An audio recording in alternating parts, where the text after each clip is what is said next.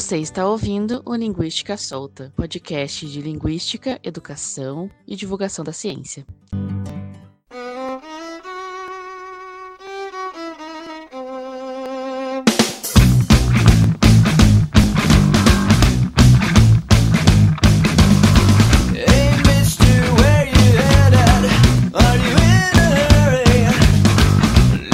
Pessoal, tudo bem com vocês? Esse aqui é o podcast Linguística Solta, esse é o episódio número 2. E nesse episódio a gente vai falar de um assunto uh, muito importante, principalmente mais do que nunca, principalmente agora, que é sobre ensino híbrido e ou ensino à distância.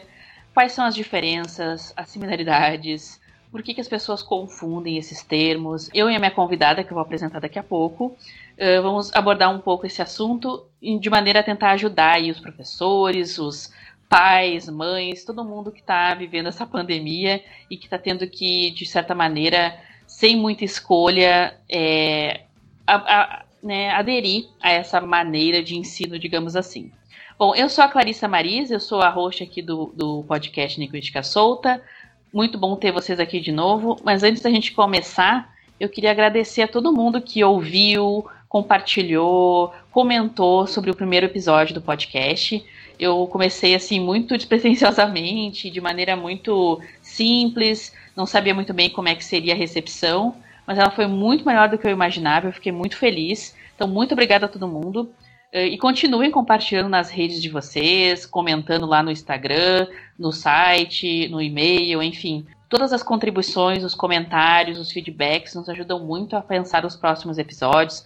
Digam quais assuntos vocês gostariam de ver por aqui, quais assuntos vocês acham que são fundamentais para a gente começar. E, mais do que tudo, muito obrigada mesmo. Eu fiquei muito, muito feliz com a adesão de, de todas as pessoas, os comentários muito legais que eu recebi. E espero que a gente continue fazendo um trabalho legal e que, de certa maneira, contribua com todo mundo, né? E tudo mais. Bom, então eu já me apresentei, eu vou me apresentar de novo para quem está começando a ouvir o podcast por esse episódio.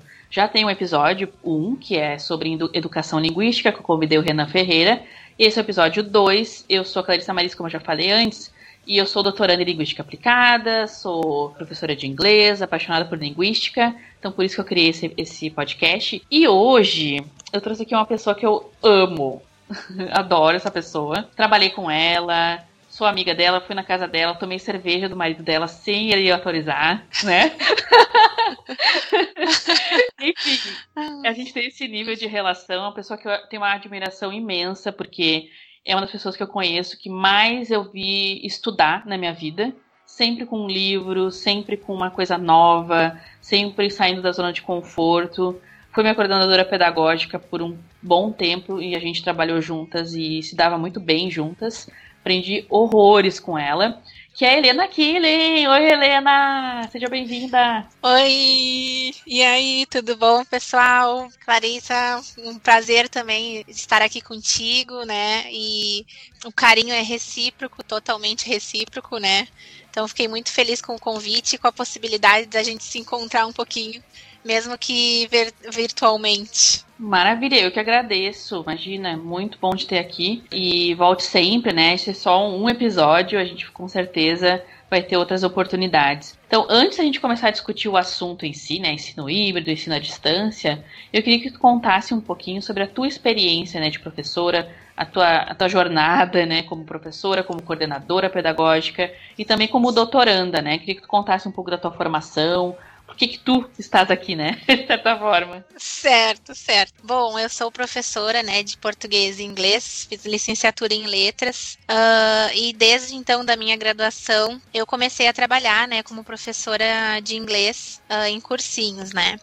Depois disso, então, perto da minha, da minha formação, né, da minha graduação em si, da minha formatura, eu passei a ser coordenadora pedagógica também de cursinho de línguas, onde nós trabalhamos juntas, né, Clarissa? E, e então eu tenho uma, uma longa trajetória, assim, como professora e coordenadora, né, uh, pedagógica, uh, sempre permeada, né, pelo como mesmo tu falaste, uh, dos estudos, né, algo que nunca me abandonou, que sempre me, me acompanha essa minha curiosidade curiosidade de seguir aprendendo. Então, eu sou mestre em linguística aplicada e atualmente doutoranda, né, em estudos da linguagem na UFPEL e também agora trabalho como coordenadora pedagógica de uh, um projeto bilíngue, né, em uma escola aqui uh, da cidade de Pelota. Então, uh, é algo realmente que me motiva muito, né, e é algo que eu adoro fazer, é trabalhar com professores e perceber que de alguma forma, mesmo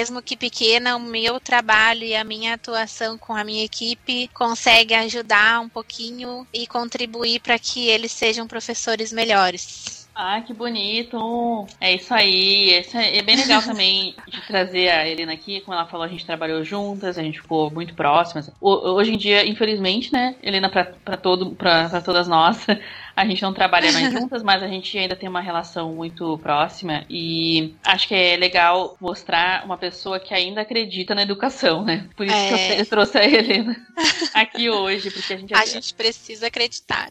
Exatamente. E também porque acho que a gente às vezes em momentos adversos como o que a gente está agora, a tendência é ficar com o desânimo total, né? E o que é natural, o que é normal, né? E a gente não julga isso, mas ao mesmo tempo, de certa maneira, a gente precisa precisa tocar o barco, né? Então, acho que também é legal falar, não sei se tu não te importar, claro, se tu te importar a gente corta depois na edição, uh, falar um pouco também da tua experiência familiar, porque tu é casada com um professor, tua mãe é professora, teu pai é professor, teus irmãos são professores, né?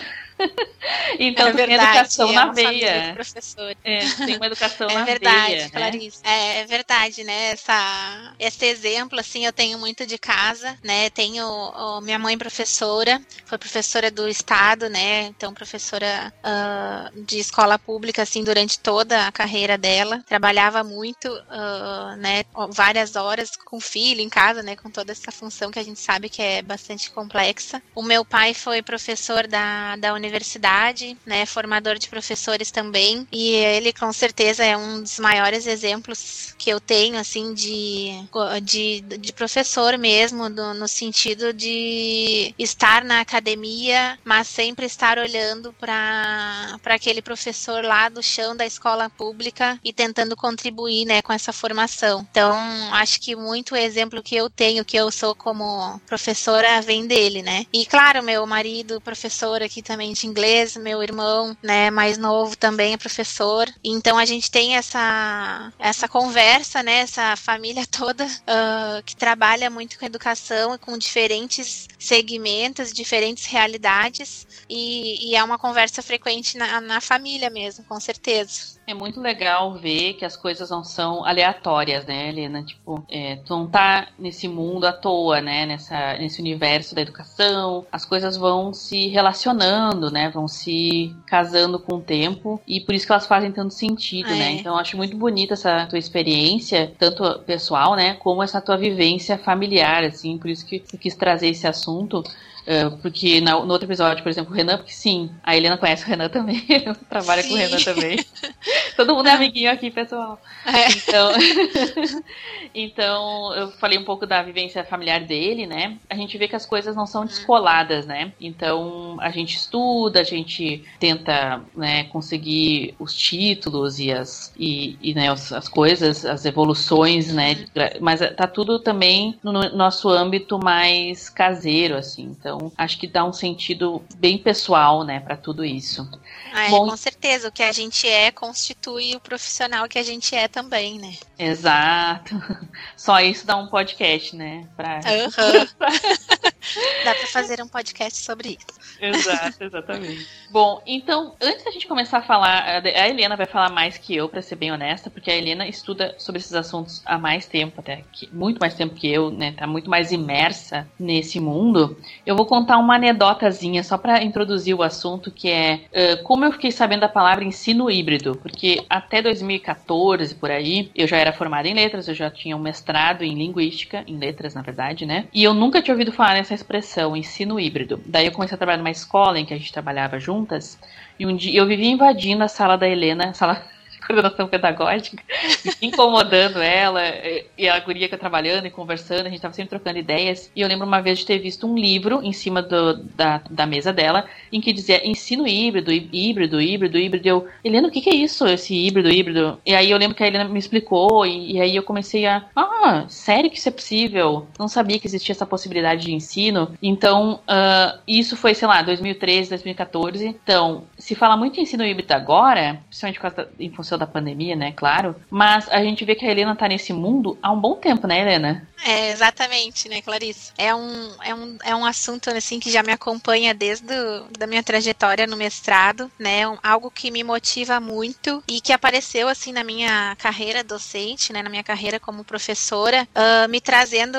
realmente um novo olhar, me, me apresentando novos ares, assim, novas possibilidades de trabalho, uh, que, de certa forma, quando eu descobri, me deparei com esse assunto, me fizeram uh, eu me renovar, né, enquanto educadora mesmo. Então, realmente foi bem uh, nessa época, assim, como tu mencionaste, que eu uh, comecei a estudar, né, e pesquisar sobre ensino híbrido e, e é como tu disse, assim, a gente na, fez a graduação, né, e nunca tinha ouvido falar realmente, né. Então, esse é um dos pontos que a gente pode já começar trazendo aqui a necessidade né, de que esse assunto esteja nas formações uh, de professores, né.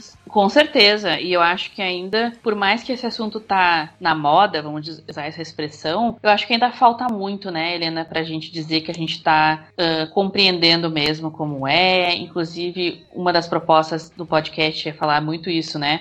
Ensino híbrido e ensino à distância, porque parece que o pessoal confunde algumas expressões, porque as pessoas realmente às vezes não têm, não, é, não como saber mesmo essas diferenças, ou o que, que é cada coisa, né? Então, eu queria muito que tu falasse um pouco sobre isso. Primeiro, se quiser começar falando sobre o que é ensino híbrido, e também, né, uma coisa que a Helena falou comigo em off, é falar também das metodologias ativas, né? Também é um assunto que vai voltar no podcast em outros momentos, de uma forma mais específica, digamos assim, mas que faz sentido sentido, né, Helena, trazer eles para esse podcast agora, né? Porque o ensino híbrido faz parte não, né, das metodologias ativas.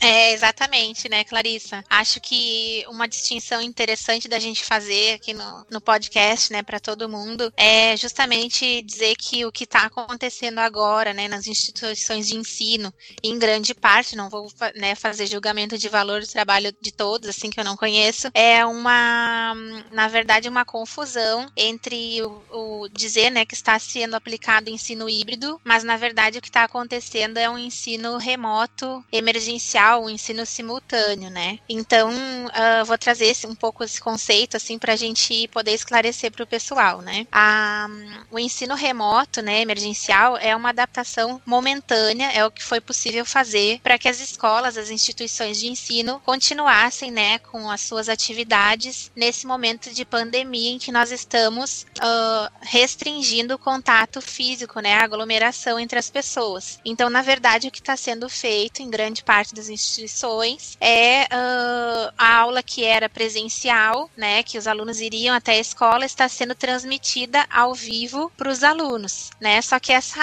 aula que, que está sendo transmitida ao vivo para os alunos, ela não mudou o formato, né? Ela não mudou a sua prática uh, de, que, de que forma, né? Ela está sendo trabalhada. Então, na verdade, isso não é ensino híbrido, né? O, o ensino híbrido, na verdade, ele requer, né? Ele, ó, como senso comum, assim, se diz, ah, é a união do online com o presencial, né? Então, na verdade, o ensino híbrido, para ser híbrido, realmente, ele precisa uh, ter um pouco mais uh, de integração entre esses dois mundos, o online e o presencial, né? Então, os autores mesmo que trabalham com ele, Stacker e Horn, né, que trouxeram para o Brasil esse conceito, eles falam, né, que é, um, na verdade, verdade, um programa de educação formal, né, no qual o aluno vai aprender, pelo menos em parte online, e uh, com algum elemento de controle do aluno sobre o tempo, né, o lugar ou o ritmo desse estudo. E também, pelo menos em parte, em uma localidade física supervisionada, né, fora da sua residência. Então, o híbrido realmente ele traz essa noção do em casa e do online, mas são experiências integradas de ensino, né? Não quer dizer assim, ó, que eu tenho no caso caso, um pouco de aula online, um pouco de aula presencial, que essas experiências estejam integradas, né? Às vezes tem escolas que optaram por fazer uh, alguma parte simultânea ao vivo e uma parte que os alunos fazem atividades em casa, mas nem por isso a gente pode dizer que isso é o ensino híbrido, né? E, uh, claro, né, claro, também tem a distinção da EAD, que o pessoal fala, ah, agora tá o ensino à distância, agora é só o que está acontecendo, né, em todas as instituições de ensino. Mas, na verdade, também a própria EAD, ela já é um conceito que já vem sendo trabalhado há bastante tempo, né, tem um modelo pedagógico próprio, né, usa plataformas específicas para isso, e tem outro sistema de avaliação que não é o mesmo, né, da, da escola, da, da instituição mais tradicional de ensino, e, claro, também tem uma legislação específica, né, para ser EAD. Então, quer dizer, a gente tem três, na verdade, três uh, situações de ensino distintas, três modalidades distintas, né? Uma delas é o remoto, né, o simultâneo, o que está acontecendo agora como uma forma emergencial de possibilitar, né, que as instituições de ensino continuem com as suas atividades. A outra é a EAD e a outra é o ensino híbrido, né? Ótima aplicação, principalmente agora, né? Porque a gente teve essa. Eu, eu não posso dizer a gente, na verdade, porque eu tô dando aula no mesmo formato desde que a pandemia começou, desde antes da pandemia, que é seria o ensino à distância, né, no caso. Mas seria um ensino mais à distância, né, nesse, nesse sentido. Mas o que houve nesse início de 2021, né, início de ano letivo, é que estava todo mundo preparado, né, para fazer ensino híbrido, né? Pelo menos as escolas estavam anunciando isso, principalmente as escolas de ensino básico, né? Ah, ensino, e algumas instituições de, de ensino superior também, né? Ah, vou fazer ensino híbrido e aí em uma semana, né, com tudo que está acontecendo, isso teve que mudar, né? E, e como tu tem essa experiência, né, Helena, de trabalhar numa escola e estar tá, né, numa posição de coordenação, como é que foi essa transição, assim? Deve ter sido difícil, imagino, mas como é que vocês estão trabalhando, assim, na prática mesmo, para tentar aparar as arestas ou tentar deixar esse processo o mais fácil, entre aspas, possível para os alunos e até para vocês mesmos, como professores, como coordenadores? Tu acha que ainda tá agora, qual é, qual é a situação que tá agora, né? Tu acha, assim, na, tua escola ou até uh, se teve que mudar muitas coisas do ano passado. Eu queria que tu falasse um pouco da tua experiência mesmo. Certo. Então, né, Clá, eu digo assim, né, o momento é super propício para a gente falar em metodologias ativas e ensino híbrido, né? Como tu mesma mencionaste, né, as a, metodologias ativas é, na verdade, um termo guarda-chuva uh, que abrange várias possibilidades de,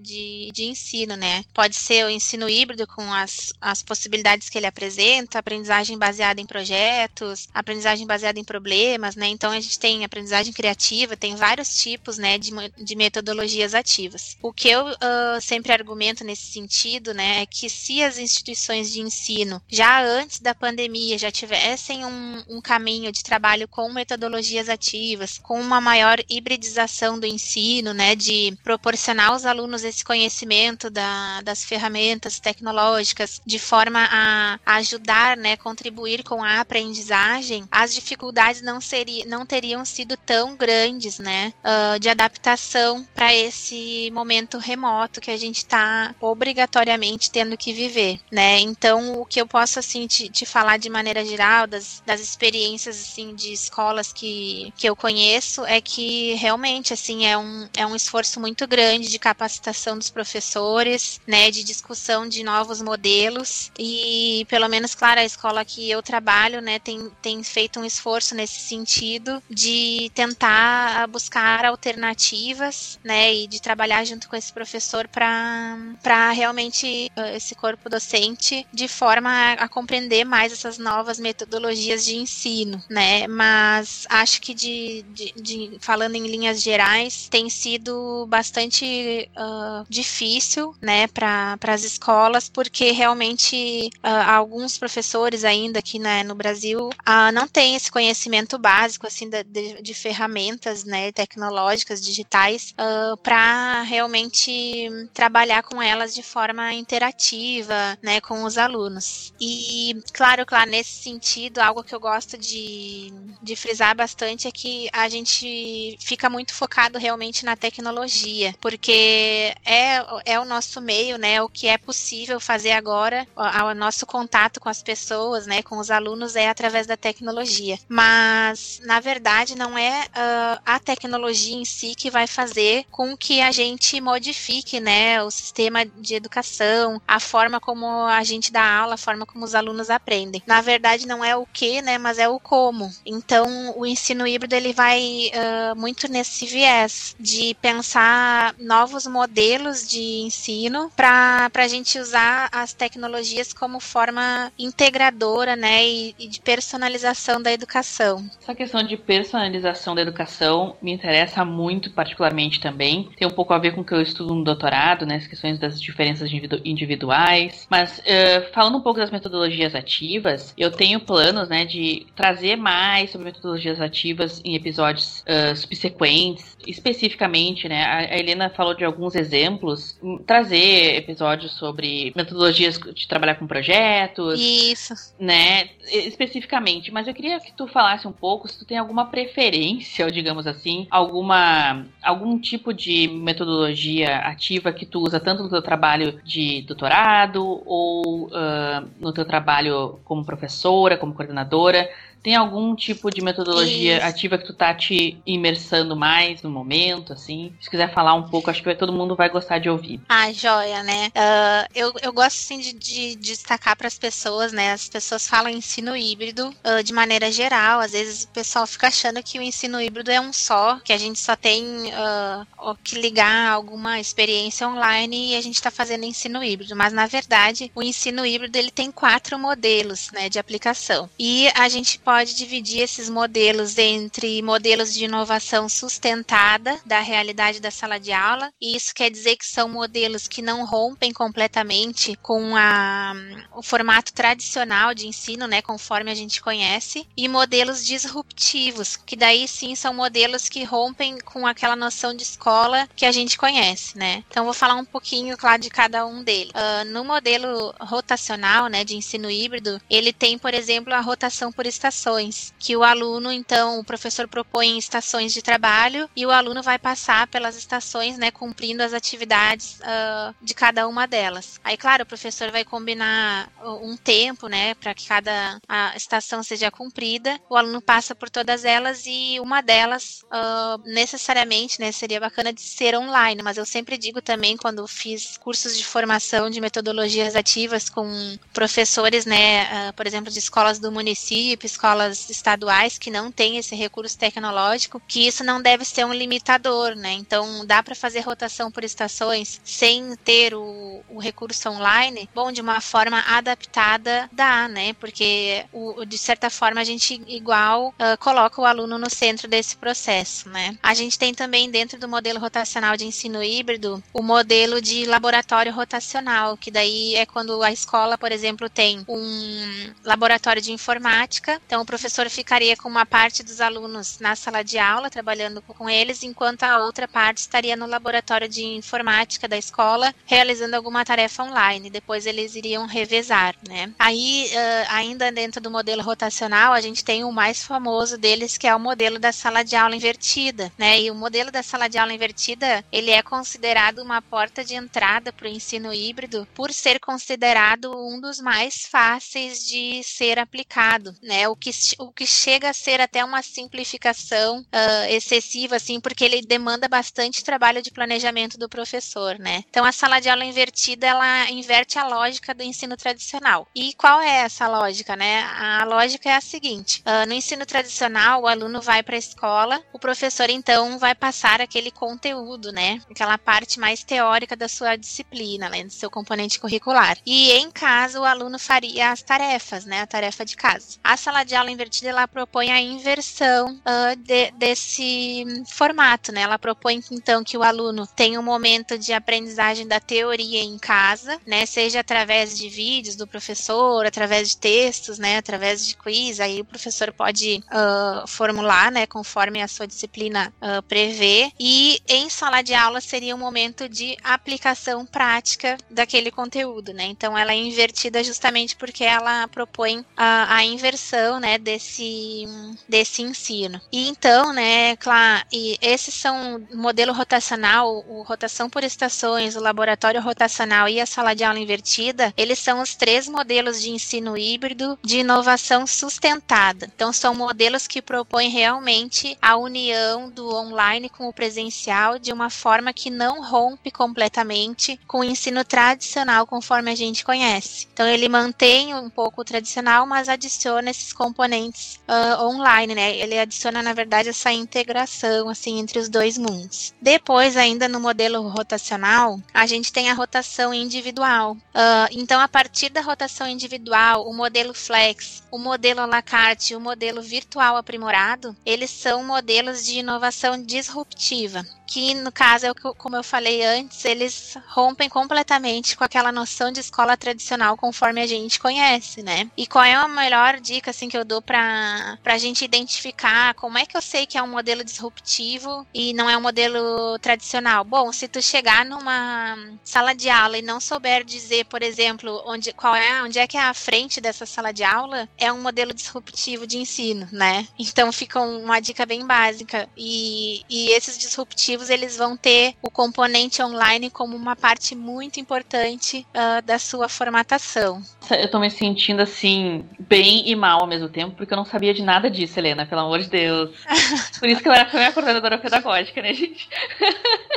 Por um tempo aí, porque não. realmente a gente não tem oportunidade, assim, a gente, eu particularmente falando, e por isso que eu inventei o podcast, e por isso também que eu trouxe esse assunto logo em seguida, no início, porque a gente lê tudo muito por cima cima, né? A gente vê, eu vejo alguns comentários, eu vejo alguns trabalhos de colegas também, mas essa explicação assim bem uh, prática, eu nunca tinha visto, eu nunca tinha tido. Então, muito obrigada por essa explicação. E acho que da forma como tu falou, muita gente consegue visualizar isso uh, acontecendo ou não, né? Na sala de aula. É né? Porque em alguns casos a gente pensa, acho muito importante tu falar assim, olha, as pessoas estão dizendo que estão fazendo isso, mas elas estão fazendo aquilo, na verdade, né? Explicar que não é. é bem o que está sendo feito. Acho que também muitas pessoas que não são da área, que não são professores, por exemplo, pais, né? Estão com crianças em casa ou adolescentes, enfim, estudando uh, agora, né, online, né? Uh, podem entender melhor como funciona, porque às vezes essas, esses conceitos que a Helena nos apresentou agora, eles, elas servem também de um, vamos dizer assim, de slogan, sei lá, de propaganda, de, de carro-chefe de muitas escolas. E eu percebo até pelos meus alunos uhum. que são pais que eles não sabem o que, que significam esses termos, né? Talvez, é claro, as escolas uh, façam reuniões, é, expliquem, mas eu acho que quanto mais a gente conversar, melhor e de maneira mais simples e aplicada possível, é, é interessante para todo mundo, porque é importante as pessoas saberem onde seus filhos ou onde eles mesmos, como alunos de. A gente está tá no podcast linguística e a gente é professora de línguas. Muitas pessoas, muitos adultos, uh, fazem curso de línguas nesses formatos, né? Então, para entender o que está sendo, quais os objetivos por trás, quais são as ideias, quais são as pretensões, né, e as propensões de, de, de ensino e aprendizagem que essas instituições têm uh, e como isso está sendo também, uh, de certa maneira, uh, relacionado com o ensino público também, né? A gente vê que tem aí várias iniciativas de, de, de ensinos de instituições privadas para promover, né? A, a, própria Helena se envolveu em alguns cursos, né? Helena tentando ajudar professores desses, dessas instituições que às vezes não têm determinadas é, opções tecnológicas, mas que podem sim ensinar dessa maneira. Então, acho que a gente poderia até pensar em alguns exemplos práticos, né? Não só na sala de aula, numa aula, uma aula normal, mas até que os pais podem uh, se atentar de repente para ajudar os seus filhos ou ajudar eles mesmos, né, quando como estudantes ou estudantes de ensino superior que estão fazendo a sua graduação nesse formato ou fazendo a graduação nesse momento, né? E, e é importante frisar que os exemplos que a gente está dando aqui são mais voltados para a questão de ensino de, de línguas, porque essa é a nossa experiência, né?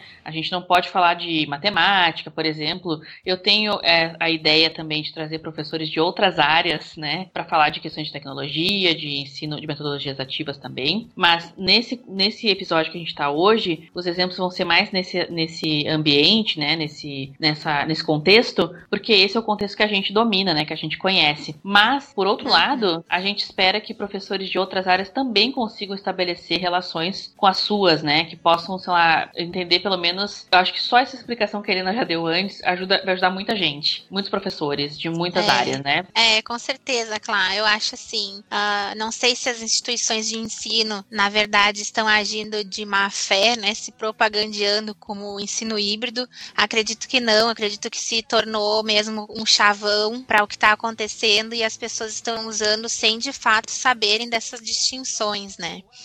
Então, uh, na verdade, a, o ensino híbrido ele faz parte, né? Ele está uh, dentro do termo guarda-chuva, que são as metodologias ativas. E eu adoro a, uma definição de uma professora que eu ouvi uh, falando sobre o assunto, que é a professora Rosane Aragon da URGS. Ela, para mim, ela trouxe, né, uma definição muito sucinta de metodologias ativas que que para que foi perfeita, né? Ela disse que metodologias ativas são propostas pedagógicas que visam criar situações de aprendizagem. E então o que, que a gente tem que uh, atentar, né? Como tu falaste assim de pais, né, e professores. Na verdade, uh, ah, para utilizar ensino híbrido, metodologias ativas, a gente precisa compreender um novo uh, papel do que é aprender, então do que é ser aluno, né, e do que é ensinar, então o que é ser professor. Então esses papéis eles também vão modificar, né, nesse sentido. Uh, uh, o aluno nas metodologias ativas, a principal característica delas é que ela, ele passa a ser o centro do processo. E isso acaba trazendo uh, bastante a questão da autonomia para esse aluno, porque ele realmente ele vai sair do seu papel passivo, né? Então vamos explicar assim, o que que acontece geralmente no ensino tradicional. O aluno, ele ele está acostumado a chegar numa sala de aula e ficar assim no seu papel passivo ouvindo, né, a explicação do professor uh, sobre o assunto. Nas metodologias ativas, a gente sempre vai pensar, então, em situações de aprendizagem para esse aluno agir sobre o conteúdo. Por quê? Porque trabalhar com metodologias ativas parte de um conceito mais construtivista mesmo de ensino, né? Parte do, do, do conceito de que para aprender eu preciso agir sobre o conteúdo, agir sobre o que meu professor está me explicando, né? Então esse, eh, esse fator do aluno ser ativo em sala de aula é algo que toda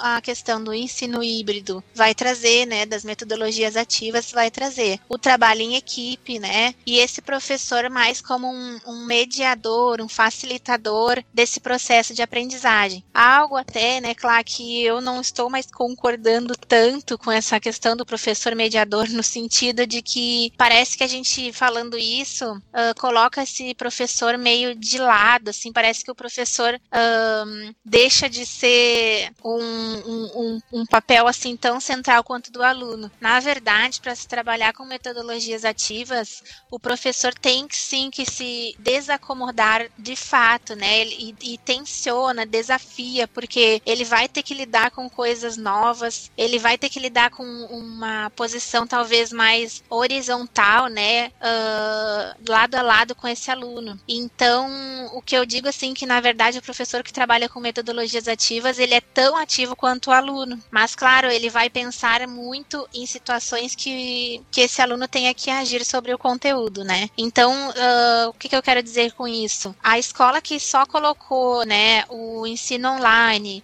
ou tá dando tarefas em, uh, numa plataforma online, ou que tá colocando uh, coisas para o aluno até em, mesmo fazer em casa, imprimir em casa, ela não é uma escola que está trabalhando com ensino híbrido, né? O ensino híbrido é mais do que isso, ele necessita repensar realmente o papel desse aluno.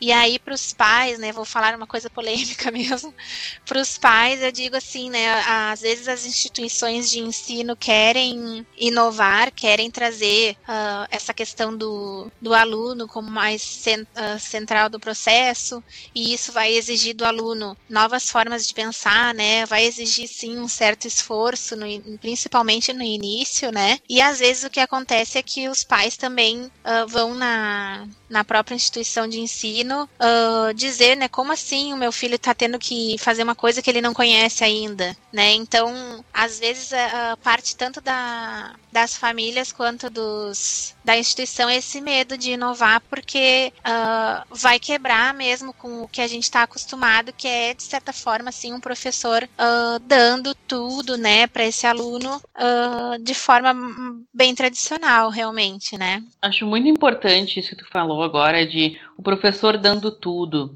Isso é uma coisa que eu questiono até na minha própria prática. E olha que eu dou aula para adultos, num contexto diferente né, do que tu está descrevendo, que a gente estava comentando antes, né? E às vezes eu fico pensando o quanto a gente, como professor também, é atrelado, né, a essa forma de prática, porque a gente acaba tolhindo, de certa maneira, sem querer, às vezes sem querer querendo, sei lá, a autonomia do aluno, né? Ou o desenvolvimento dessa autonomia. A autonomia é um assunto que eu quero trazer depois também pro, pro, pro podcast, porque eu acho que é muito importante. E quando a não está falando de, ah, o meu, meu filho vai ter que fazer, né? O professor não vai ficar dando tudo né, de mão beijada, não vai ficar colocando colherzinha na boca, eu acho que tem a ver, sim, com esse um, desenvolvimento da autonomia também que é uma coisa que pode ser feita em qualquer disciplina, né? E que é importante é. que o aluno, a criança, o adolescente, o adulto, aprenda a, a, pelo menos a refletir a respeito disso. O quanto eu sou proativo em relação à aprendizagem, o quanto eu me envolvo na minha aprendizagem. Claro que a criança vai ter uma reflexão uh, diferenciada, porque está é, num outro momento, né, de aprendizagem, de vida, mas ao mesmo tempo eu acho que a gente tem que proporcionar, né, essas situações para que a autonomia se desenvolva, né. Eu acredito muito em autonomia, em proatividade. A gente mesmo que trabalha em escolas ou trabalha em empresas, a gente vê o quanto as pessoas têm dificuldade de fazer as coisas de maneira autônoma, né? Porque isso não foi desenvolvido, porque isso não foi tocado por ninguém, nem pela escola, nem pelos pais, nem por não teve a oportunidade, né? O propiciamento de viver essa autonomia. Então acho que as metodologias ativas casam muito com isso, né? Não sei se qual é o teu pensamento é. sobre isso, Helena, porque tu tem uma experiência, tá vivendo uma experiência agora diferente da minha, né, de prática.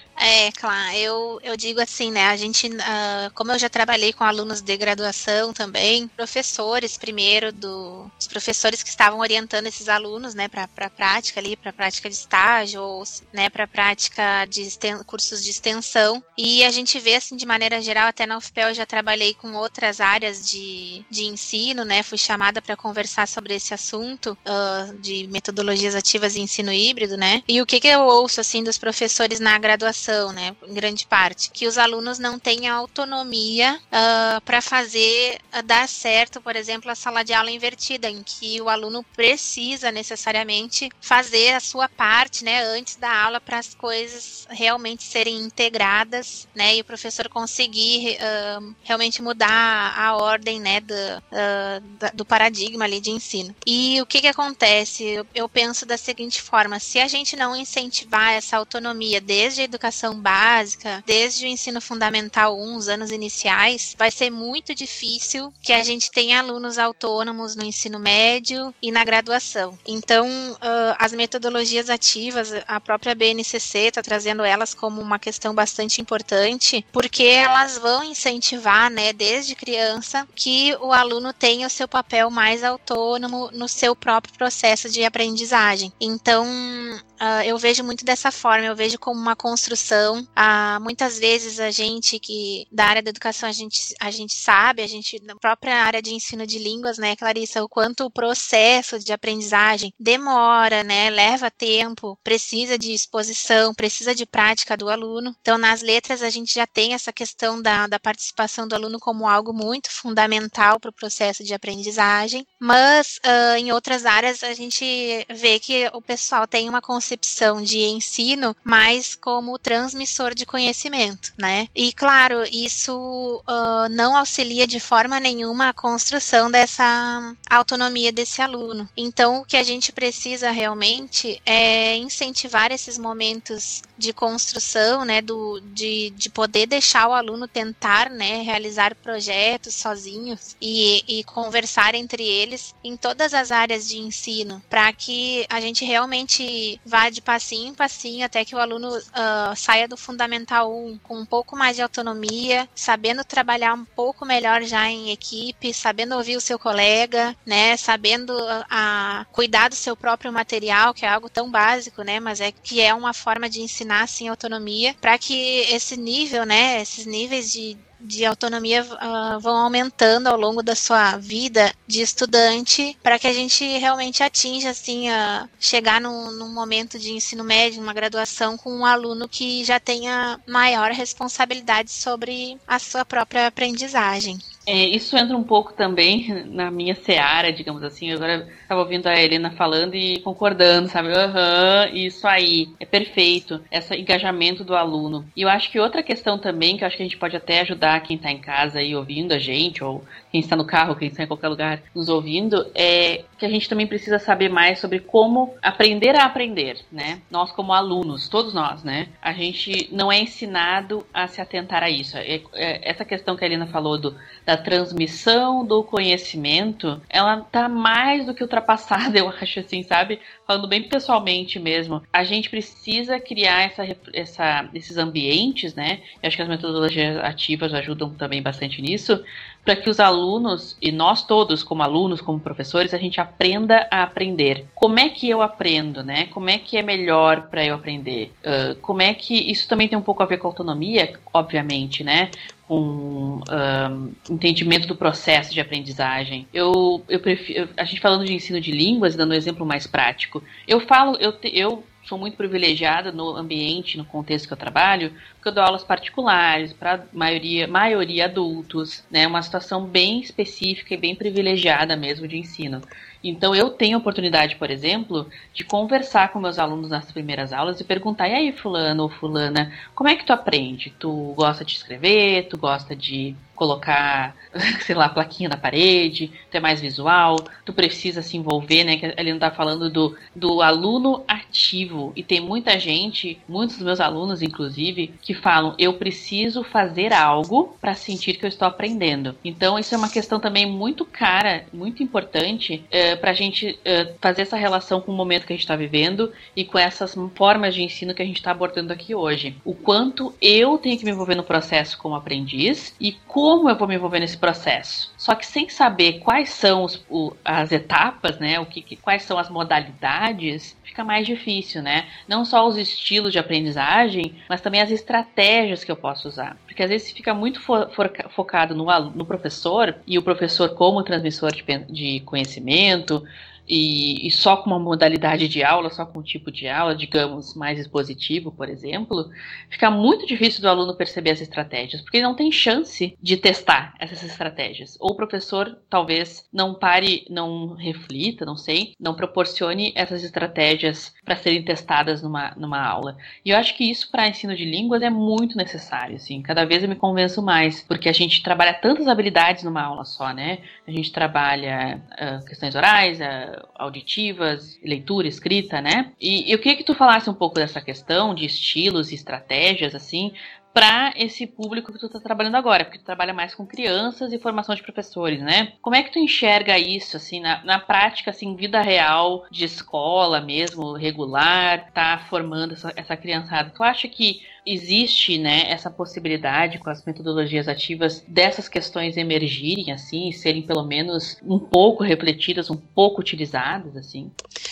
Sim, claro, com certeza. Uh, as metodologias ativas, é como eu falei, elas têm diferentes modelos de aplicação. Então, nós temos sim modelos que vão casar mais com uh, alunos mais jovens, né, crianças mesmo, que, por exemplo, a aprendizagem baseada em projetos é uma delas, né, que vai fazer o aluno ter essa autonomia, tomar decisões, ir a, atrás, né, e pesquisar uh, questões para buscar responder a questão do seu projeto. Então, é uma, um formato muito bom de ser pensado uh, com crianças, né? E uh, os outros tipos, os outros modelos, por exemplo, de ensino híbrido, eles já vão, uh, a meu ver, né, casar mais com alunos um pouco maiores, assim, a partir do ensino fundamental 2 ou final do primeiro ciclo do ensino fundamental. E como tu falaste, assim, né, trabalhar essa questão da, da autonomia, né, como, como a gente está na área das letras, principalmente a área das letras, ensino de, de inglês,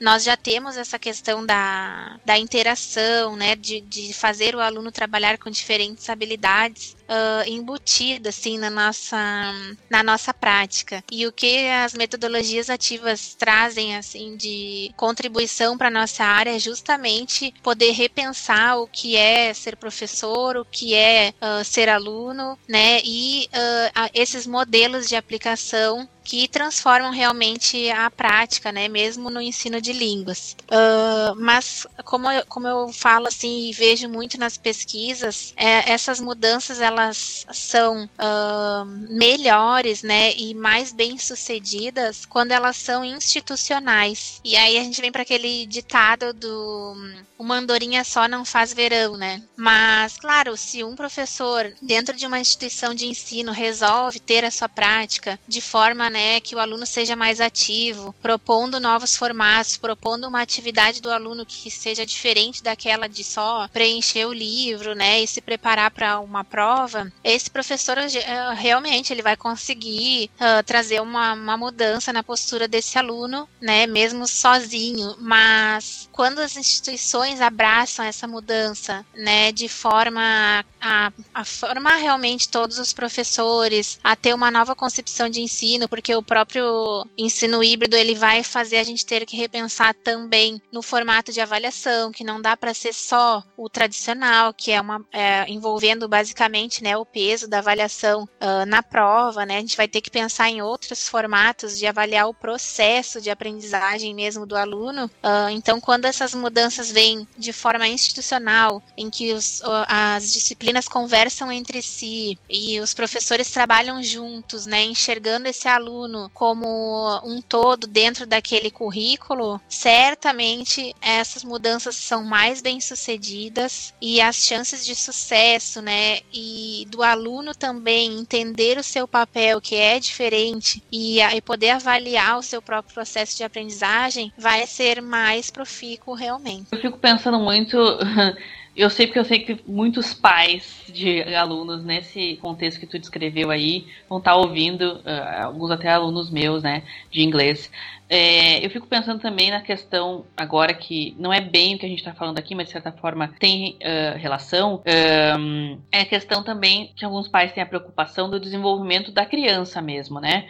Porque agora as crianças estão em casa, não estão socializando tanto umas com as outras, não é bem o nosso assunto, mas tem um pouco a ver, né? E também o desenvolvimento de algumas questões uh, motoras até, né? E o próprio desenvolvimento de saber estudar nesse, nesse contexto, assim. Como é que tu está observando isso?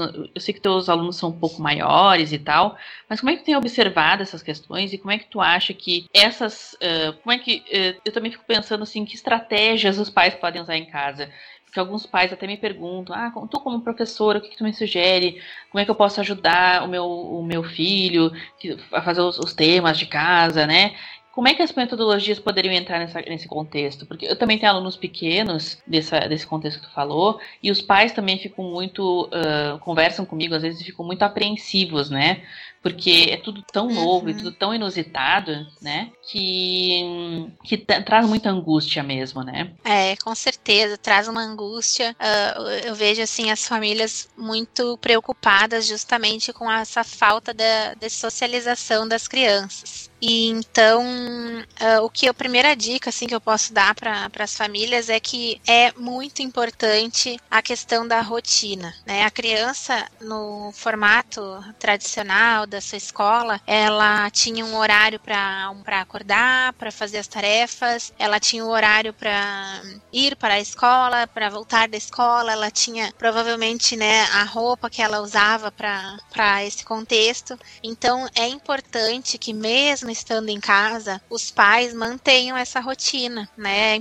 Para a criança, isso dá uma noção de estabilidade, né? Então, as famílias precisam sim organizar sua rotina, mesmo mesmo, né, com, com as complicações que a gente sabe, assim, que tem, uh, que às vezes as crianças não querem mesmo assistir a aula online, né, não tem essa, a mesma a, o nível de atenção que teriam dentro de uma sala de aula, com os colegas junto, né, mas é importante sim estabelecer isso, conversar com a criança que aquele momento é o momento da escola, né? E principalmente para os pais confiarem na, nas escolas, confiarem na escola que, que, que escolheu e ter essa noção de parceria. a gente não faz nada sozinho, né? Então a gente precisa assim uh, desse, desse apoio dos pais e os pais também desse apoio da escola. Então confiar mais, saber que a escola está fazendo o melhor que pode uh, dentro do, do, do, projeto pedagógico, né, que acredita. E, e, se tem dúvidas, né, isso a gente, eu como coordenadora vejo muito, às vezes a gente acha que tá tudo bem. E às vezes um pai não, não compreendeu algum uh, procedimento da escola, algum movimento da escola e evita de, de ir na escola conversar sobre isso. Eu sempre digo que a relação da escola com os pais é uma relação de parceria, porque os dois têm interesse no crescimento né, e na aprendizagem dessa, dessa criança. Então, conversar é sempre uma ótima alternativa se está com dúvidas sobre os procedimentos, né? E, e fazer a sua parte em casa, que é realmente ter essa rotina, explicar para a criança que aquele é um momento importante, ter um, um lugar adequado, né? Um, um, lugar que a criança sente em uma, uma cadeira, tem uma mesa, né? Uma tela de um tamanho razoável assim para poder assistir as aulas quando, quando é o formato que permite, né? No caso, estou, claro, me referindo mais ao, ao, meu contexto, que eu sei que as pessoas têm condições de ter uh, esse, esse equipamento em casa, mas realmente é, é tratar como como eu sei que não é normal, mas tratar com certa naturalidade, porque é o que dá para fazer agora, né? Confie nos professores, né? Confie em que seus filhos vão aprender. Pode ser que não seja da mesma, do mesmo jeito que era antes, do jeito que a gente estava acostumado a conhecer, mas eles vão aprender. Eu acho que é, eu acho que isso é importante, sabe? Porque às vezes eu vejo muitas pessoas, até comentários em redes sociais. Eu entendo que talvez não seja né, tão uh, ideal o momento que a gente está falando e os formatos, mas existem estratégias que vão permitir, sim, que seus filhos aprendam. Existem metodologias. Tudo isso que a Helena falou não é, não nasce, como ela disse, não nasceu ontem, né? Isso está sendo estudado há muito tempo, é, pesquisado nas salas de aula há muito tempo por várias pessoas, né? Então, tente ter essa confiança né, nos professores que estão lá com seu filho, tenha paciência com os professores professores também, porque tem muitos que estão cansados, é. trabalhando triplo, né? Porque tem que preparar vídeo, coisa que muitos professores não sabiam fazer antes da pandemia, fazer podcast, outros têm que fazer atividades que sejam online, que o aluno possa fazer tudo online e não tinham esse letramento, né, essa formação de usar uh, determinados sites, determinados programas. Tudo isso o professor deve que aprender sozinho ou com algum curso de alguma alma caridosa como a Helena, por exemplo, que oferece curso para professores. Então tem, tem que ter esse tem que ter essa consciência também, sabe? E seja parceiro do professor. Acho é. que isso que a Helena falou é muito importante, uh, né? Uh, entenda que ele é um profissional que está trabalhando ali, que também está lutando, ganhando seu pão, né? tente no, tentar eu vejo muitos professores, por exemplo, dizendo que estavam respondendo 50 áudios por dia, né? É, infelizmente, o, professor de escola regular, ele não dá aula só para seu filho, dá aula para muitos filhos de muitas pessoas. Então, é, como é que ele vai atender bem todo mundo ao mesmo tempo? Então, tem, dá desse tempo professor poder descansar, poder se organizar, né? E poder uh, tenha paciência, tenha compreensão com ele também, tenha empatia. A gente fala tanto essa palavra hoje, né? É. Porque não é fácil fácil. Imagina você ter é. 100 e-mails de pais para responder por dia, como alguns professores eu vi dando esse relato. Isso é muito complicado, gente. Eh, eu acho que eu entendo os pais, entendo a frustração, entendo a angústia, tanto que a gente acabou de falar agora, mas por isso que todo esse blá blá blá que a gente falou até agora é importante, porque autonomia é importante, né? O professor não precisa explicar cada vírgula do tema de casa do seu filho. Seu filho faz parte do estudo dele, da aprendizagem, do processo, que ele leia um enunciado de exercício e tente entender. E se ele não entendeu, ele vai na aula e vai perguntar, ou, uh, né, precisa mandar áudio na madrugada pro professor para que ele se acorde e explique pro seu filho, sabe? O mundo não funciona assim. No mercado de trabalho depois, ah, não é. é assim que funciona. Então, isso também faz parte desse momento. Essa reflexão também é importante. É, não entendi, então não fiz. Não, peraí, mas por que, que não entendeu? Né? A gente sabe, a, a Helena está falando a questão também do nível de atenção. A gente sabe que o nível de atenção da criança online é diferente, né? Uh, até dos adultos é, né? Então imagina das crianças, né? Então de repente o pai tem que fazer essa, o pai e a mãe, né? Tem que fazer essa, o responsável, a pessoa que cuida da criança, tem que fazer esse intermédio também de ajudar a desenvolver um pouco isso e os próprios professores dentro do esforço possível, né? Permitir que os, os, os alunos possam, né? Já começar a fazer isso. Eu sei que não é fácil, que algumas escolas às vezes não permitem, né? Esse tipo de coisa. Enfim, ser professor no Brasil não é fácil, né? Mas eu acho que a gente tem que começar a se atentar a esses detalhes. Então, esse recadinho aqui, esse, essa bronquinha aqui que eu falei agora.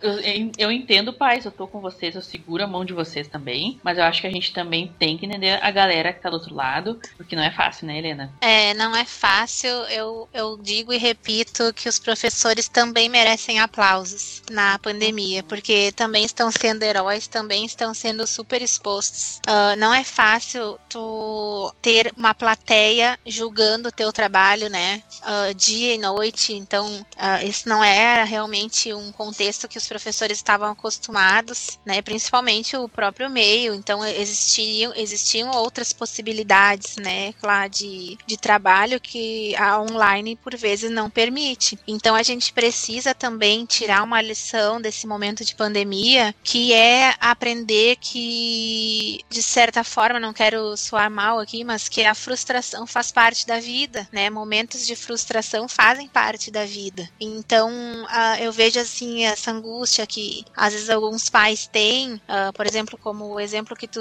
mencionaste do não entendi e se desespera, não, sabe, isso faz parte da vida. Então, entender que, ó, filha, então tu vais perguntar para prof na próxima aula, pelo menos era assim que a minha mãe fazia comigo, né? Quando eu ia ter uma, uma queixa, bom, então tu vais perguntar para tua professora na, na próxima aula, né? Então, uh, isso também vai estar tá trabalhando a noção de que a, a criança precisa dessa autonomia, de precisa desse contato, dessa liberdade de poder perguntar as coisas para o professor e, e aprender a lidar. Bom, me frustrei, não consegui fazer isso agora, mas eu vou conseguir resolver. E a vida é assim, né? A gente tem que pensar assim, a, e as metodologias ativas também vão trazer essa questão do aprender fazendo, né? Que, e esse aprender fazendo uh, transforma a escola numa experiência de vida. Então, uh, é importante, sim, trabalhar isso, né, do, no aluno, que, que ele converse quando não consegue, e que a, a, ele aprenda a perguntar, aprenda a defender, né, no caso, o seu ponto de vista ali e, e dizer que não entendeu, né, isso não precisa ser uma iniciativa necessariamente uh, do pai, o pai pode incentivar que a criança pergunte para esse professor, né, e mais do que nunca ter empatia por esse professor que realmente teve a sua sala de aula, de certa forma, invadida, né, uh, com várias pessoas uh, julgando o seu trabalho como se ele realmente não tivesse uma formação para aquilo que ele está fazendo. Então, é isso, tem que confiar nesse professor, ele faz isso há muito tempo, tem uma formação para estar ali, todos podemos melhorar sempre, sim, isso eu concordo, mas a gente precisa, assim, ter essa relação de, de parceria mais do que nunca. Com certeza, isso da frustração que tu falou é muito bom, muito importante, e também a, a questão de que às vezes a gente, tudo bem, não tem vergonha não entender alguma coisa, não tem vergonha de errar, essas coisas são inerentes aos processos. A gente aprende né? errando, né? né? Claro. Exato. A, a gente aprende errando, então o erro faz parte, o erro é uma coisa natural e saudável do, do processo de aprendizagem. Exato. A gente só e, a gente está falando antes das metodologias ativas, da questão do aluno ativo, do aluno que testa, do hands-on, de colocar a mão na massa mesmo na, no processo. E dentro, a gente sabe, né, vai fazer uma receita de bolo, por exemplo, uh, vamos fazer uma receita de qualquer coisa, uma receita nova, né? Viu na Ana Maria Braga, e vai fazer em casa. Uh, a gente não sabe se vai dar certo ou não, você vai saber testando. Aí testa e vai, talvez algum dos processos não vai ser bom, né? Vai ter algum problema, vai dar, um, vai dar algo ruim. Não tem problema, depois faz de novo, um dia, o outro dia, a receita, e daqui a pouco vai ser muito melhor do que na primeira vez. Acho que isso de certa forma, tem a ver com a aprendizagem também. E tem a ver com a questão dos estilos, de se conhecer, conhecer o seu filho, ou se autoconhecer, se você também é estudante aí, né? Tá nos ouvindo? Se conheça, pense reflita um pouco como é que você aprende, né? Tudo isso é estratégia para ajudar a diminuir todas as dificuldades ou amenizar, digamos assim, as dificuldades desse momento que a gente está passando, né? Acho que é, tudo isso é muito, muito importante mesmo. Bom, eu acho que agora a gente já pode começar a falar, Helena, das perspectivas para o futuro. crying, né? Porque vai saber que futuro, minha filha. É verdade. É, tá complicado, né, guria? Mas enfim, vou falar sério aqui agora. Porque ah, já, já apesar da gente ainda tá, a gente ainda tá na pandemia, a pandemia agora, a gente tá gravando esse podcast em março de 2021, para quem tá nos ouvindo lá no futuro, né? De volta para o futuro, né? Então, quem tá nos ouvindo lá do futuro, é hoje, 23 de março, 20 de março de 2021, que é o dia da nossa gravação. O podcast provavelmente vai ser, obviamente, vai ser lançado um pouco depois disso. A gente ainda tá na pandemia do coronavírus e a nossa, e a nossa situação é a seguinte: a, a saúde do Brasil está em colapso, portanto, uh, existe tentativas de lockdown frustradas e a gente está numa situação uhum. bem complicada no Brasil, né? No mundo inteiro, mas acho que o Brasil está um pouquinho à frente, infelizmente, na situação ruim, né? Por, portanto, já se, mesmo a gente ainda estando nessa situação de pandemia, pandemia mesmo, de não poder sair, de usar máscara, da vacinação muito ainda uh, devagar, né, e tudo mais, uh, já existe conversas do futuro pós-pandemia, né? Uhum. E como entra a nossa questão de hoje, ensino híbrido, ensino EAD, ensino uh, aulas online, em escolas e as metodologias ativas, como é que tu enxerga o futuro pós-pandemia? O que, que vai mudar depois dessa experiência uh, que a gente está vivendo aqui como humanos, né? De estar tá vivendo essa pandemia. O que, que isso, como é que isso vai impactar o ensino na tua visão e, no, na, e baseado em tudo que tu vem estudando aí há tantos anos, né? Certo, né, claro. Então eu penso que se teve alguma coisa positiva em tudo isso, que é muito difícil a gente dizer, né, que se teve, é que de certa forma a pandemia uh, obrigou, né, as instituições de ensino, ensino básico, ensino, né, uh, superior, a uh, buscarem opções, né, estratégias de ensino online. E com isso, muitos professores, né, e alunos e famílias, né, tiveram que aprender a usar alguns recursos. Então, se tem algo que eu espero que fique depois, né, dessa pandemia, é isso, que esses recursos não sejam esquecidos, né, que essas ferramentas sejam utilizadas de forma a melhorar a educação, a integrar mais os espaços, né, o, o presencial e o online, de forma que realmente nós tenhamos um ensino híbrido, né, conforme mencionado mencionei antes aqui no podcast, para de realmente com integração desses espaços, né? E hum, claro, uh, o que, que eu espero assim que isso traga, né, para gente, que uh, os professores sigam utilizando esses recursos, ensinando os alunos a utilizarem, de forma a eles serem mais autônomos nos usos dessas ferramentas, para que eles aprendam mais e melhor. Então, uh, quando a gente fala em usar metodologias ativas, é isso que a gente quer, que os nossos alunos aprendam mais e melhor. Então, se a gente está no mundo que a gente está utilizando as tecnologias como forma de vida, né? O banco é online, o supermercado é online, uh, as nossas interações são online, a gente conversa muito mais, né, com os nossos amigos e familiares via online. Isso tem que fazer parte também da educação. A educação tem que fazer parte da vida, né, vice-versa.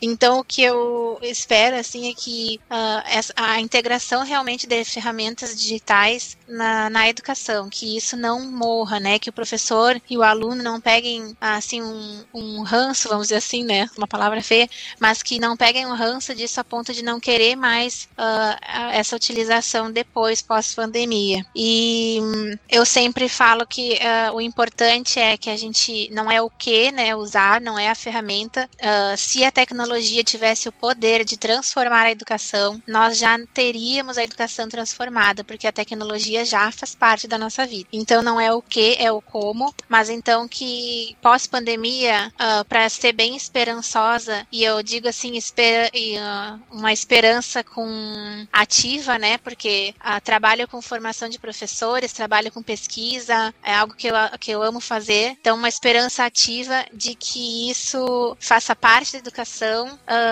e que os educadores, né, e, e as escolas utilizem todo o potencial interativo dessas ferramentas uh, e que isso não se perca. Então, eu vou ser bem otimista aqui na minha visão, uh, pensando que sim, que uh, algumas coisas vieram para ficar e uma delas é utilizar a, a tecnologia de forma integrada ao ensino para a gente aprender mais e melhor. É isto, né? Além, eu acho que muitas coisas vão mudar mesmo. Acho que a vida como a gente conhecia antes, e falando até da questão do ensino mesmo, não vai ser mais como era antes, sabe? Nada vai ser mais como era antes. Acho que a gente tá vivendo um momento da humanidade em que as coisas vão mudar bastante. Não sei se pro, a gente vai ter que avaliar depois se é pro bem ou pro mal, para melhor ou para pior, mas é. a mudança tá aí, ela tá imposta a nós e a gente tem que buscar maneiras, né, de ir se adaptando, entendendo. Por isso é uma proposta aqui do Linguística Solta também, de conversar, né, de trocar ideias e de tentar entender as coisas de uma maneira mais uh, interessante na prática, né, de maneira mais simples e tudo mais. Bom, mas muito bom que você falou, espero realmente que isso aconteça, porque eu acho que os benefícios de um uso, uh, digamos, consciente, né, da tecnologia, uhum. ele beneficia muito o ensino, né? A gente vê, porque faz, como tu disse, faz parte da vida e é em consonância com o aprendiz desse século, né? É claro que a gente está falando aqui de um contexto muito específico, né, também. A gente tem que fazer esse, esse recorte, porque a gente sabe que, por exemplo, crianças de ensino público, muitas não têm celular, muitas não têm computador, né? Muitas escolas não têm Exato. computador, os professores muitas vezes e... não têm acesso à internet, né? Tem esse lado também, né? É, e aí é importante, né, claro, isso que tu estás falando, uh, da gente, quem está nesse outro lado, que tem, uh, olhar um pouquinho assim para si bom, eu tenho tudo isso, então uh, parar um pouquinho assim para pensar na, no seu privilégio, né? E, e às vezes assim reconhecer que, meu Deus, eu, tô, eu não tô tendo tantos prejuízos como eu acho que eu tô, estou tendo, né? Exatamente, né? Inclusive existe uh, houve um veto, né, da ajuda, do auxílio à internet para crianças, né, pessoas de escola pública. Então está rolando até uma petição uh, online para que isso não aconteça, porque muitas crianças precisam desse auxílio para poder estudar, né? A, a, a é, situação da escola é um pública é um absurdo. A, situação da escola pública é bem delicada mesmo. Já era, já era antes, né, no Brasil. É. E com essa situação parece que algumas coisas só pioraram. Então, é. assim, vamos se atentar a isso também, né, gente, como é. cidadão, né? Porque a gente tem que se preocupar com as nossas crianças, com os nossos adolescentes, para que eles tenham formação, para que eles tenham uh, formação da melhor maneira possível, com os professores que trabalham nessas condições. Eu me preocupo muito com isso, assim, como é que isso vai impactar o futuro, né? É, já, e... já, que está falando do futuro pós-pandemia, né? É, e nós precisamos defender e apoiar a escola pública, né? E eu sou aluna oriunda de escola pública, toda a minha formação, né, foi em instituições de ensino públicas, então a gente precisa sim apoiar a escola pública e é uma, é mobilização de, como sociedade, de se indignar com o que está acontecendo com a, a, escola pública, de se indignar que esse aluno não está tendo as oportunidades que os outros estão tendo, né? E realmente, assim, fazer parte dessa petição e lutar por uh, esse direito das crianças de terem a, a escola, né? De terem essa educação nesse momento. Nossa, isso é muito importante importante e acho que a gente tem que destacar isso aqui, porque é uma preocupação que afeta todos nós. Ah, mas eu não estudo escola pública, ah, mas meu filho não estuda, mas e a sua preocupação com a sociedade, né? O futuro do Brasil. Essas pessoas são o futuro é, do Brasil, Essa né? desigualdade, Elas... né, que está se acentuando nesse momento, realmente. Exatamente. Essas pessoas vão estar tá no futuro, vão estar tá trabalhando no futuro, tal, talvez não consigam entrar na faculdade no futuro, ou realizar os seus sonhos, porque não tiveram acesso a uma coisa básica, porque é básico, a educação, né? Então a uhum. gente existe toda essa conversa, ah, mas as escolas são, como é que é que chamam agora na pandemia, é, essenciais. Ok, mas e qual é a preocupação da gente como cidadão, então, com um serviço essencial que é também a escola pública para essas crianças, né? Então, uhum. ajude, né? Se informe, converse com pessoas que trabalham para que isso realmente, uh, para proporcionar e ajudar essas pessoas a ter acesso também. Elas têm esse direito, né? E a, também não, não tem esse direito tolhido, né? Porque a gente vê que tem tentativas aí, né, pessoal? De algumas pessoinhas aí de, de, de que esse direito seja tolhido. E, enfim, a gente podia falar disso no podcast podcast inteiro também. E tem vários documentos e várias coisas que Até a gente te, te dou um, uma dica, claro, que não seria tanto da linguística, mas o meu irmão, que é professor das ciências sociais, fez um estudo sobre isso, né? Sobre essa evasão escolar ali a partir do sexto ano, né, nas comunidades mais uh, carentes mesmo. E com certeza ia te, te trazer, assim, uh, bastante. Uh, uma conversa muito boa, né? Sobre, Nossa, sim. sobre essa visão, assim, que, que do estudo que ele realizou. Ai, ótima dica. Eu vou conversar com ele. É o Chico? É o Chico. Ah, sim. A Ana também trabalha, a tua cunhada né, trabalha com educação também, né? Exato, também. Tu vê que a pessoa é maravilhosa, então, são dois né? que eu, eu são dois que eu indico pro teu podcast porque vão contribuir principalmente, né, trazendo essa visão assim uh, da, da escola pública mesmo que a gente precisa defender a escola pública. Com certeza. É, aqui, apesar do nome é ser linguística solta e tá, né, linguística, também a gente tem preocupação sim com aprendizagem de qualquer tipo, né? E com ciência, divulgação da ciência. Então, sim, eu vou trazer pessoas de outras áreas. E é ótima a dica que tu deu do Chico e da Ana, porque eu acho que os dois podem, o Chico, né, com esse trabalho principalmente, podem contribuir muito com o podcast e para muitas pessoas também. Muito obrigada pela dica. Eu vou procurar eles depois, com certeza. É. Bom, falando em dicas, né, pessoal, a gente chegou no momento do nosso podcast que a, gente, a, Helena vai dar dicas, porque a Helena, como eu falei para vocês lá no início,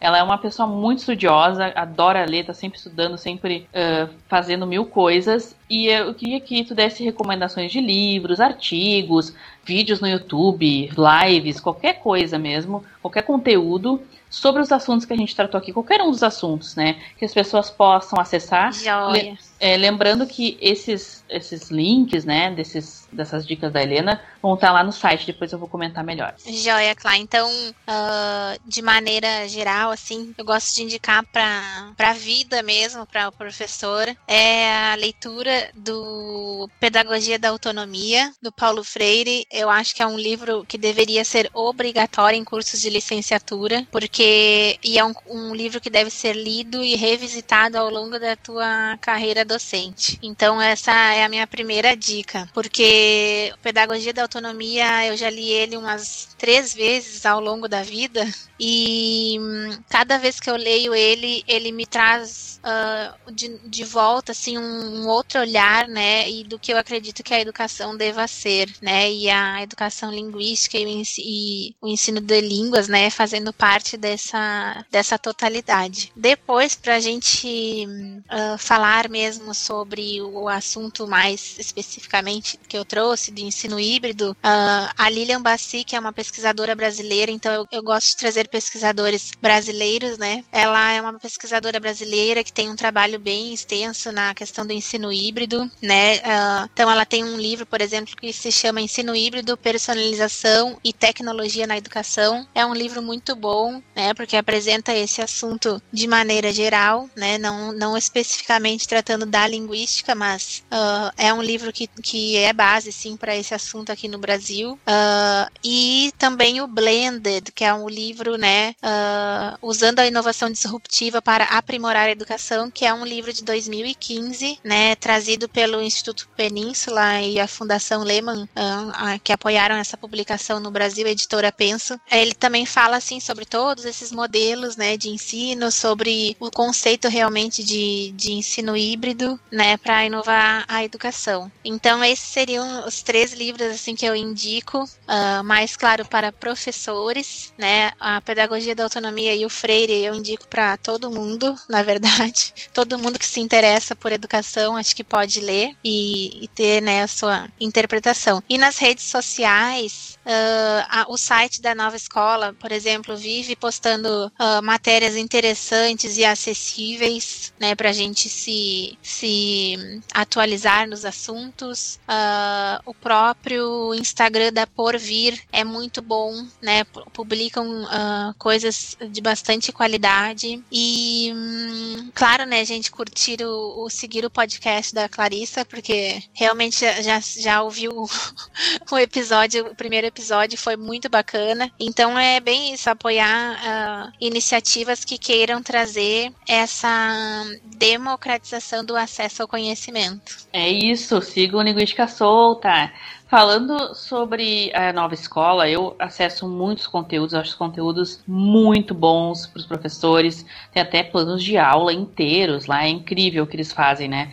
A nova escola, o site. Eu vou deixar linkado no site da Linguística Solta uma, entre, uma reportagem que eles fizeram sobre ensino híbrido. Inclusive, eu li essa reportagem antes de, de gravar o podcast, até para me inteirar de algumas coisas. E é bem interessante a maneira como eles colocam os conceitos, de maneira bem simples mesmo, para todo mundo entender. Então, eu vou deixar linkado em especial essa reportagem, que eu acho que vai ser interessante e agregadora para muita gente aqui. E vou deixar linkado, depois eu vou pedir os nomes direitinho. Eu deixo sempre uma biografia lá no site com todos os livros mencionados e links para quem quiser comprar os livros e ter acesso, né? Porque eu acho que é sempre importante a gente querer ir além, né? E por falar em redes sociais, uh, eu sei que tu faz um trabalho, assim, né? Nas redes sociais, Helena, tu divulga algumas coisas no teu Instagram.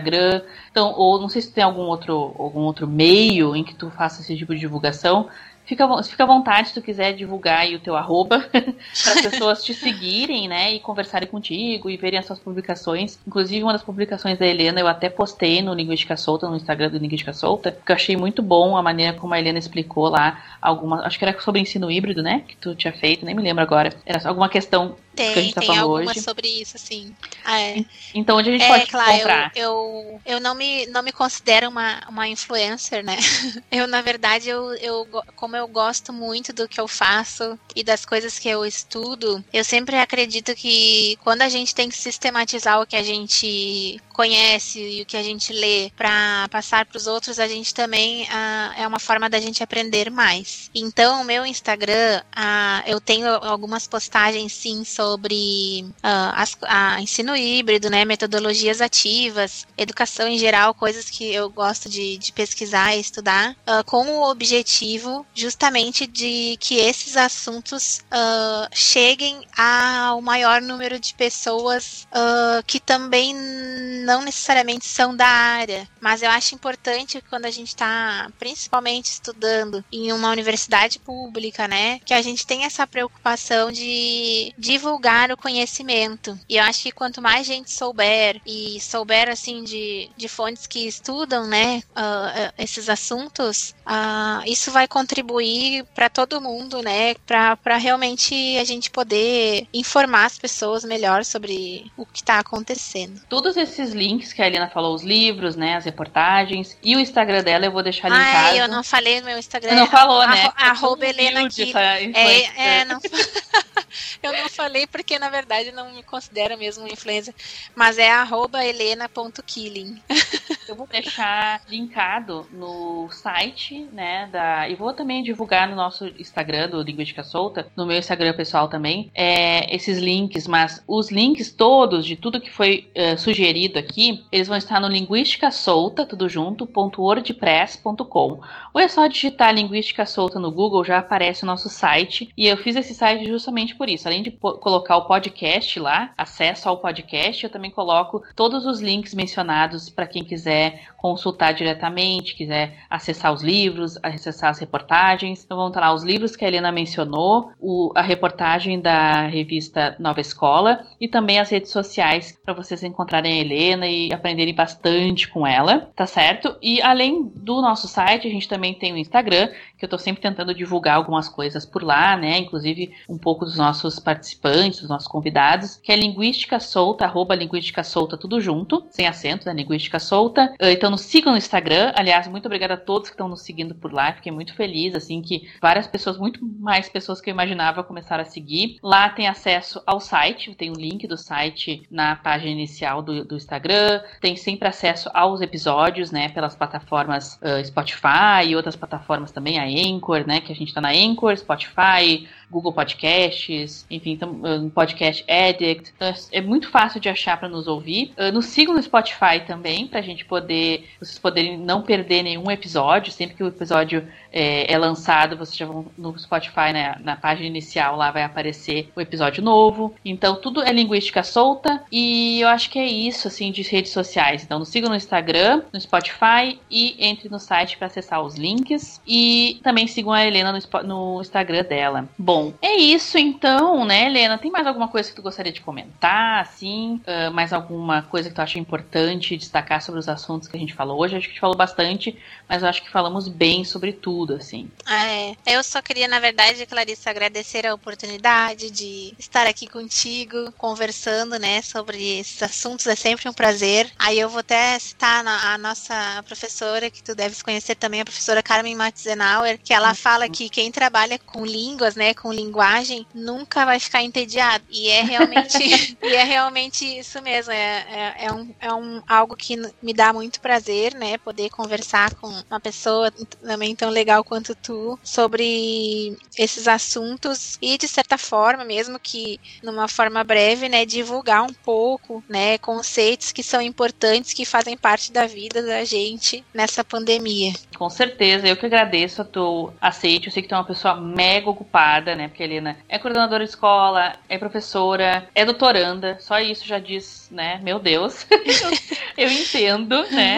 E mesmo assim, ela se propôs a vir, né? A gravar. Então, muito obrigada mesmo. Com certeza não vai ser o primeiro e único convite, uh, porque eu gosto muito de conversar contigo, aprendo muito contigo sempre, porque tu é uma pessoa sempre está estudando, lendo, uh, sempre saindo da tua zona de conforto e tu acaba impactando quem está na tua volta também, porque meio que eu aprendi muito contigo sobre a minha prática durante os anos que a gente trabalhou juntas, de sempre tentar fazer coisas diferentes, de aprender coisas novas, porque é esse tipo de aprendizagem, a, aprendizagem não é finita, né? Ela tá sempre em evolução, sempre, sempre acontecendo, né? A gente tá sempre aprendendo coisas novas. Então isso eu aprendi muito contigo, assim. Então eu te agradeço demais Ai, por ter vindo. Tá sempre aprendendo mesmo, né, Clarissa? Não importa o, o, grau de, de instrução que a gente tenha, a gente sempre vai ter coisas para aprender. E isso faz parte da vida de professor e faz parte, inclusive, da própria sociedade da aprendizagem, né? De, de que a formação inicial ela não é mais suficiente para tudo que a gente vai se deparar na nossa vida profissional, né? Então Exato. foi um prazerzão mesmo. Ah, imagina. Bom, já encaminhando para o encerramento do nosso episódio de hoje, eu agradeço então todo mundo que está nos ouvindo, que deu play lá nas nossas redes sociais, né, nos nossos agregadores. É, eu sempre deixo os links no Instagram e no site para quem quiser acessar o podcast. No meus uh, nas redes sociais pessoais também, né? Tudo Clarissa Maris, para quem quiser me seguir para poder acompanhar. Mas nos sigam em tudo, nos dê like em tudo, deem feedback sobre os episódios também pra gente saber se está fazendo direitinho ou não. Deem sugestões de temas que vocês gostariam de ver. E uh, muito obrigada, viu, por esse engajamento. E antes da gente acabar, então, e agradecer mais uma vez a audiência, a participação de todo mundo, Helena, sugere uma música aí pra gente terminar nosso podcast. Aliás, desculpa, Helena, antes de tu falar a música, eu tenho que agradecer agradecer uma pessoa que eu não agradeci no podcast passado. E eu fiquei pensando, meu Deus, que ingrata que eu sou que é a Lívia Andrade, que é a editora desse podcast. A Lívia é minha amiga, Muito né? Muito importante. Muito importante, porque esse podcast só existe por causa da. E ela tá me dando uma baita força, porque ela faz isso, assim, de coração, né? Não é, não é, um, é um trabalho, editar não é fácil. E ela faz isso porque, hum, além mesmo. de ser minha amiga e ser uma pessoa maravilhosa, ela é muito curiosa sobre as coisas de linguística. Ela não é da área da linguística, mas ela adora aprender sobre. Ela tá muito empolgada também com o podcast. Então ela gosta de editar para poder aprender junto também. Mas, Liv, um grande beijo e muito obrigada por esse apoio. Sem ela, com certeza não conseguiria. Então, fica aqui o meu agradecimento, que no outro podcast eu não agradeci ela, que vergonha. Mas agora tá agradecido. Então, Helena, qual é a música que tu quer que a Liv coloque aí nesse final? Então, a música que eu quero, que faz parte para mim, né, fala de trajetória, fala dessa, desse processo das nossas vidas, eu acho que vale para sempre, é Good Riddance do Green Day. Então, ah, deixo legal. Deixo essa.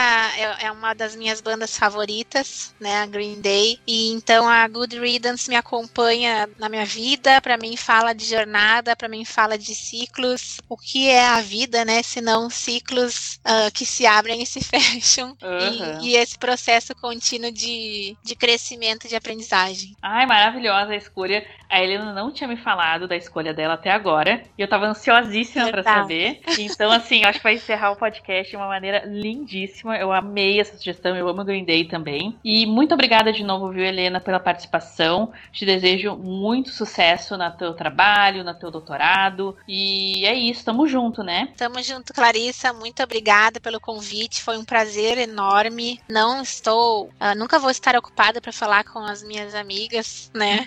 então, foi um prazer uh, estar aqui contigo e te reencontrar e poder conversar um pouco contigo. Tenho saudades, muito bom ouvir tua voz.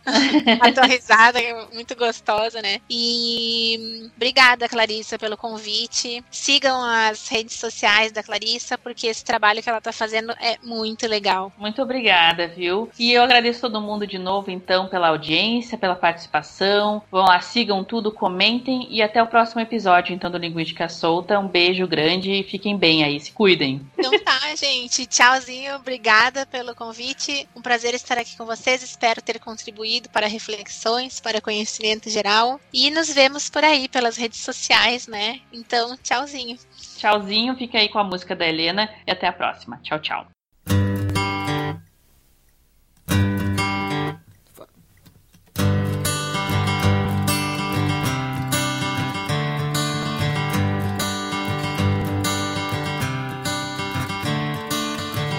Another turning point, a fork stuck in the road.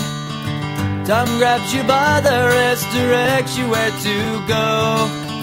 So make the best of this test and don't ask why. It's not a question, but a lesson learned in time. It's something unpredictable, but in the end is right.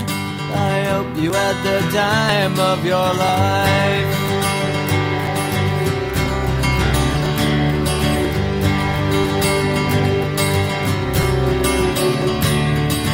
So take the photographs and still frames in your mind. Hanging on a shelf in good health and good time. Tattoos and memories and dead skin on trial. For what it's worth, it was worth all the while. It's something unpredictable, but in the end is right. I hope you had the time of your life.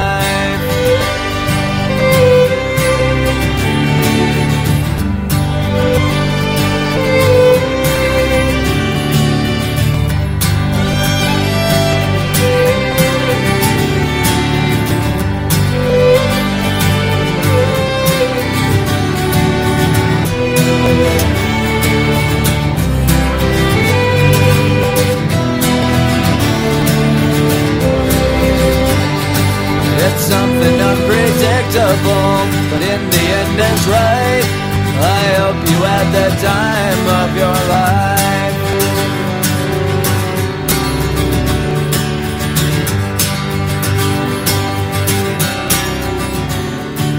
It's something unpredictable, but in the end is right. I hope you had the time of your life.